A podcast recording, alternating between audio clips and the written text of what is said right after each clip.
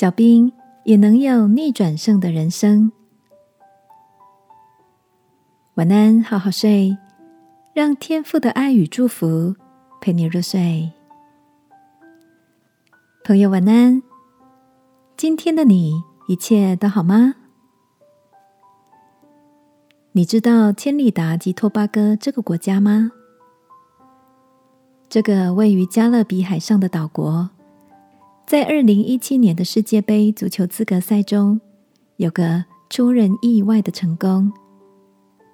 当他们在比赛中击败了排名比他们高出五十六位的美国代表队时，全世界都为之震惊。而意外落败的美国队，则是三十二年来首次无法进军世界杯。事实上，千里达及托巴哥并不是一个盛产足球天才的地方。这个加勒比海的小国，无论在人才或资源，都相形见绌。但摆在他们面前，看似难以超越的优势，却没有让他们退缩。这让我想到，圣经里也有一个以小胜大，关于三百人打败十三万人的战争奇迹。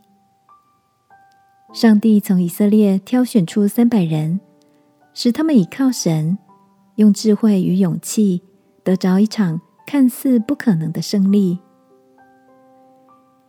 亲爱的，你是否也对于自己拥有太少的资源，感到灰心丧胆呢？面对巨大的困难，就先宣告失败。天父说：“不是靠武力，也不是靠才能，而是依靠我的灵才会成功。”今晚，让我们来祷告，使我们用信心依靠天赋，而不将得胜的盼望建立在可以衡量或是看得见的事物上。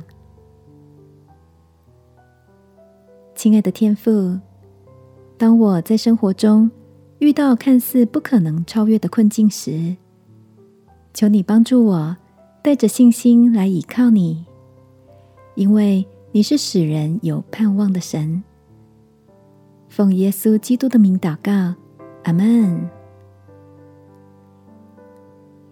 晚安，好好睡。祝福你经历那以寡击众的神机。